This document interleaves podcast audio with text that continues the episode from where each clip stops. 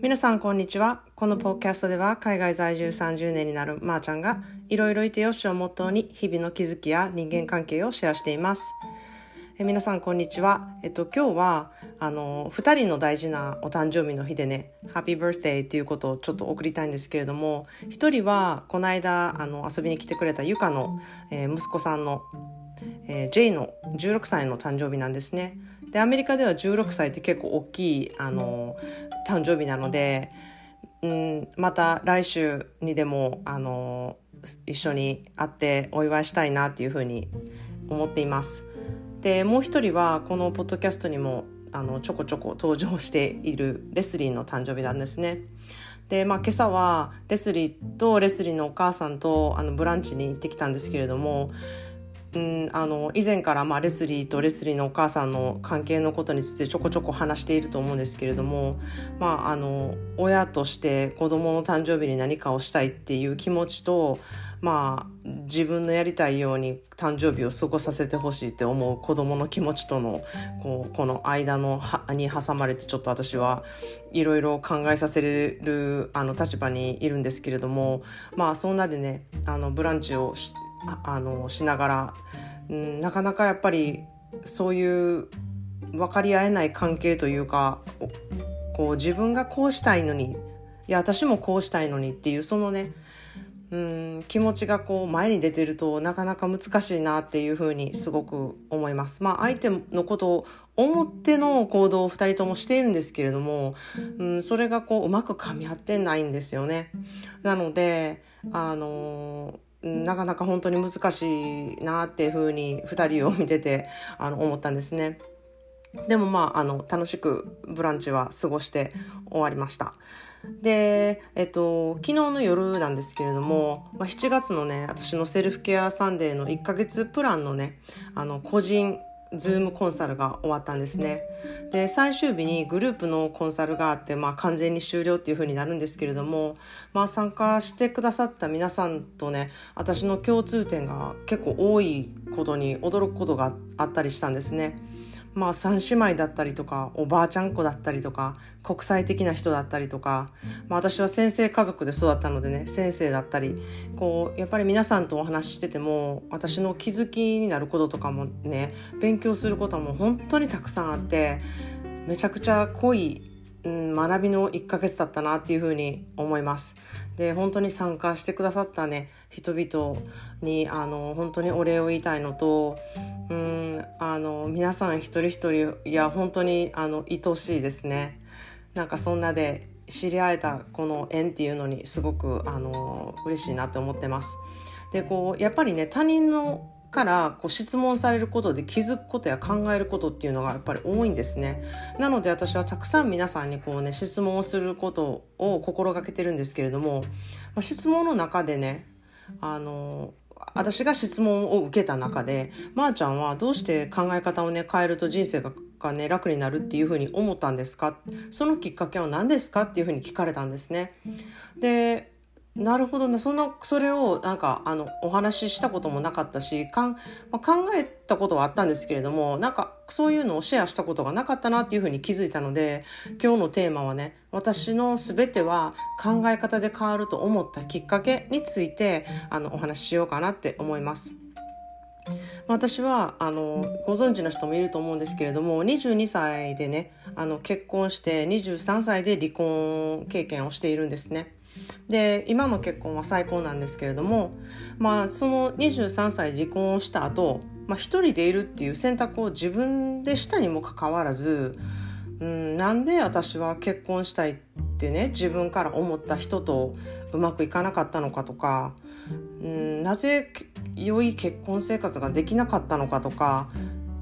うん、なぜこんな寂しい気持ちに今現在なっているのかとかなんでねもう恋愛に対してねもう深入りしたくないって思ってたりとか傷つきたくないとかもう誰かと一緒一生ね一緒にいるとか無理やわ。私には向いてないって思ったり。だけどまあ一人でいるのは寂しいなって感じたりとか、うん、いいお仕事についてるにもかかわらず生活が乱れていてね不健康でねあの美味しいワインとか美味しいおあのお料理とかも出してもらえるうん、そういうお仕事なのに体調が悪いせいでねそこまでエンジョイできなかったりとか、うん、あと他はこうおしゃれなね素敵な街に住んでいたのにいるにもかかわらずこう家賃が高いから、うん、こんな、うん、こんなとこに住んで意味があるんかなって思ったりとか、まあ、とにかくまあ全て自分でこう決めたくせに全てのことにめっちゃ不満だらけで全然満足してない生活をしていたんですね。でその心の状態をなんか自分でなんでこんな私って自分にイライラしててね自分に不満で何が一体そうさせてるんだろうってめちゃくちゃ思ったんですよ。しかも自分で決めてるにもかかわらず、これ誰かにね、言われてなんかしてるとかだったらその人が言ってるからあのイライラするんやとかそういうなんかこう誰かのせいにできるんですけれどもなんか私自分で全部決めてるくせにななんでそんな自分にイライラして自分に不満やねんみたいなことを自分ですごく思ったんですね。でそういうことを思うのってすっごいしんどいんですよね。なんかもう全然満足してないしイライラするしなんか全てがもう嫌やわみたいになってるしもう全部ネガティブやしもう体から不満がいっぱい出てるみたいな感じですよねもうそういう状態からこうめっちゃ抜け出したいってすごく強く思ったんですねでそこでこうよくよく考えてみるとうん、なぜそう思ってるかっていうその原因ってもう全て私の頭の中なんですよね。誰も言ってないから私で考え私が決めたことで私の頭の中で全部起こっていることなんですよ。一人でいることを選択した理由は自由になりたいっていうことなのになぜ自由をね自由になったことを喜べずにね寂しい気持ちにフォーカスしているのかとか自由になったんだから自由を思いっきりエンジョイしたらいいんちゃんって自分で思って、まあそこであのヨーロッパのね、バックパック旅行を企画したりとか、まあ生活が乱れてね、不健康だったから、まあ、健康になるように気をつけてお仕事でね、めっちゃいただけるね、すごく贅沢な美味しいものとかをきちんと美味しいと食べれる、ね、そういう機会をエンジョイしようって思ったりとか、うん、そういうね、あの、治安もね、良くて、あの、家賃が高くてもねおしゃれな街やったら外にね出て散歩したりとかしたらいいじゃないって思ったりとかなんかそんな風に考えを少し変えるだけで私の不満がどんどんどんどん消えていったんですよね。でいろんなことがなんか急に楽しくエンジョイできるようになったんですよ。でその時期ねいてた友達とかも、うん、やっぱりなんかそういうことをうん、不満を言い合う友達というかなんかそういう風になってた友達もいたりとかしてそういう人たちはまあどんどんなんかこう自然と消えていってあの昔からいるちょっとなんていうのかなもうお互いのこと知り合ってる人たちが残ったりとかあとは新しいね友達ができてその友達もなんか一緒になんか楽しいことしようよっていうやっぱり友達が寄ってきてくれたりとかして環境がこう徐々にすごく変わっていったのをめちゃくちゃ自分で感じたんですね。でそういうことを感じることによってあの自分の気持ちとか考え方でこんなに毎日も変わるし付き合う人も変わるし一緒になんか同じことをやってる仕事とか環境とかも何にも誰も変えてくれてないのに、私が私の気持ちだけでめちゃくちゃ変わっていったんですよね。うん、なんかそれがなんかただただそのことにすごいびっくりしてうんあのその満足な気持ちとかね幸せに感じることでこう自分で言うのもなんですけど私なんかちょっと悟ったんかもみたいな感じに思ったんですね。こう誰かに幸せにしてもらっているんじゃなくて自分で今ある幸せに気づくってことができたことにすっごい嬉しく思ったんですよ。自分の考えで自分を束縛してして自分を苦しめてたんだなってことにめっちゃ気づいたんですね。で、まあその時に、まあ週末にね、あの、何の予定がなくても、あ、したい放題できる、何しようかなって考える方がね、あ、私誰にも誘われてない、孤独やなって思うより、断然楽しいし楽じゃないですか。で、孤独って思うなら友達を誘えばいいやんとか、なんでそんな受け身になってね、被害妄想してね、すべて自分のあの思考のね、いたずらをされるがままにね、こう、うん、なんか寂しい気持ちになったりとか嫌やなって思ったりとか、こう不満の中にずっとおるみたいなことを選んでたのも自分だなっていうふうにすごく思うようになったんですね。でまあそっからはこうゲームのようにちょっとでも思考の癖であ不平とか不満とか頭によぎってるなって思ったらさあこれをどう切り替えれるか自分みたいな感じでこう思い直してね楽しみに変えていくように努力をしていったんですね。まあそういうことをずっとしていると自然と癖づけでそうなるようになってくるし、うん、不平や不満があってもそれをまずね受け入れて自分は今そういうことを思ってるんだなっていうふうにちょっと理解をしてそっからどうするかっていうこう戦略力みたいなのがつくようになるんですね。